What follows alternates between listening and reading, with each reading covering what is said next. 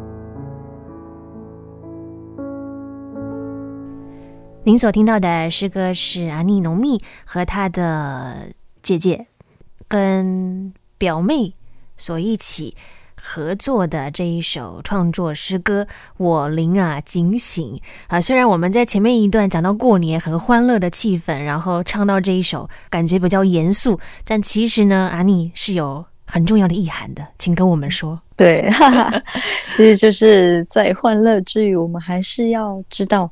知道了警醒，就是随时预备自己。嗯。对，有的时候太过于欢乐，然后没有底线的话，很容易就会太极端了。嗯，等于说的，我们是要轻松，但是不随便。对。那第二首诗歌呢？第二首诗歌就真的比较安静了。对。这首诗歌其实是翻唱约书亚乐团的《安静》。也是经历很喜欢的一首诗歌。讲到安静的话，阿妮，因为这样听起来，其实你们部落的生活是非常的生动活泼，然后很快乐的。那会不会有自己想要安排安静的时间呢？其实常常有哎、欸，嗯，就是我一天在结束之前，那个时间是我最安静的时候。嗯，在睡觉之前的一段，对，那对。这段时间你都会想什么吗？或者是做什么事情？啊、呃，我会统整我这一天所发生的事情，然后祷告，然后读经，这样子。哦，等于是回顾你今天的一天的生活。对对。嗯，那你觉得是什么时候开始你会有这样子一个安静的时间呢？哦，我从。哦，十四岁就是开始很渴慕上帝的时候，就是开始很想认识神的时候，我就几乎每天都会读经，这样子，就是就越读越起劲。当然，这中间有有断续过，但是我会自己要求我自己，就是至少要每天要有一个灵修的时间。对，嗯，这个时间就是有长有短吗？还是你有固定给自己一个时间范围？哦。我没有固定时间，嗯，但我至少要那个安静是可以到，我可以很认真的把他的话语，就是要记在我的脑海里面，然后我可以把我心里面的，呃，所面对的事情，可以在安静的时候，呃，向他诉说。所以这一首安妮所翻唱的诗歌《安静》，这首诗歌是，呃，你是怎么样的去唱这一首诗歌呢？这首歌其实是还蛮挑战的，就是大家想到这首歌的时候，就会就是它是一个很起劲的，就是当大海翻腾的时候，哦，波涛汹涌的时候，我与你展翅上腾嘛，就是这个诗歌，平常我们听到都是很有情境的，可是这一次哦，跟制作团队就是他们希望用这种方式呈现的时候，我觉得。他已经是到一个境界，他在一个心灵的境界，就是你唱这首歌的时候，你会感觉其实那种当大海翻腾那种感觉，已经不是感觉，就是你已经到一种很沉静的状态，就是很心灵的那种心中的那种声音出来的那种感觉，所以我觉得是一个很大的挑战，不论是在歌唱上面，或是在诠释上面。我觉得这一次是很很新的挑战，我自己我自己也很喜欢。好啊，那我们接下来就来听这一首欧赞音乐制作阿尼诺密翻唱的《安静》。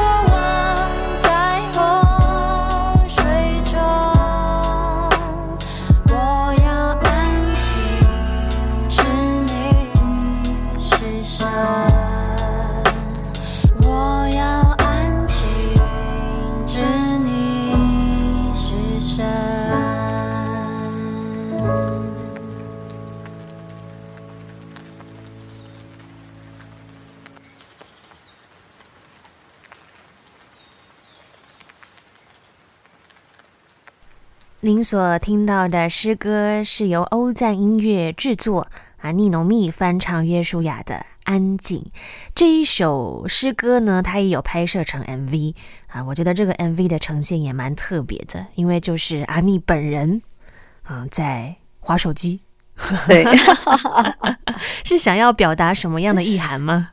我觉得他应该就是一个很轻松的状态，就是已经到一个很。就是自己的一个空间的时候，对，平常你在安静的时候，你在啊、呃、一个人独处的时候，就是很自然你会做的那些事情。嗯，等于是说，呃，因为我们刚刚听的这个版本呢，我觉得如果你有听过原始版的话，其实是在音乐的呈现方式是蛮大的不同的。对，因为这首诗歌的处理方式是用 Lo-fi。Lo-fi 的效果，所以它听起来的感觉是有点慵懒的感觉。嗯，慵懒，好像就是你就躺在神的怀里面了。对对。嗯，那这一首诗歌《安静》有没有让你想起了一些经历神的故事呢？躺在神怀里的故事。哦，小时候常常经历，就是。因为家庭呢、啊，就是父母他们喝酒之后都会打架吵架，所以对我来说，就在这么的紧张的时候，我仍然要回到上帝面前寻求他，其实是很不容易的事情。就是常常就是在经过呃与父母的争吵，然后看到家庭的争吵，但是神就要我回到他的面前，安静的寻求他。所以我想这种效果跟我现在在说的呈现方式有点雷同，就是当你在面对你眼前看到了那一些的争吵跟。呃，动荡不安的时候，你仍然可以在上帝面前很慵懒的，就是回到神的面前去安静祷告。我觉得这是很不容易的事情。啊、呃，圣经有一处说到：“得救在乎归回安息，得力在乎平静安稳。安稳”嗯，就我想这句话可以很大的鼓励。大家，当然不容易，真的很不容易，因为情绪常常会把人勒索，就是常常会去影响事情的解决跟整个方法。对，嗯，对，那常常会把自己陷在那个情绪里面，其实不是很好。嗯，但是啊，你有抓到一个。重点呢，就是不论你面对了什么样的困难，但是在神里面呢，你仍然可以拥有这样的一个平静跟安息。是，所以很开心在春节期间呢，啊、呃，能够跟阿妮。一起的来分享这么美妙的诗歌音乐，还有他的生命的故事，也祝福你正在收听的你在春节期间呢，啊、愿这一些诗歌能够陪伴你，也让我们在这当中呃有好的休息，重新得力面对每一天。谢谢阿尼农蜜，谢谢大家。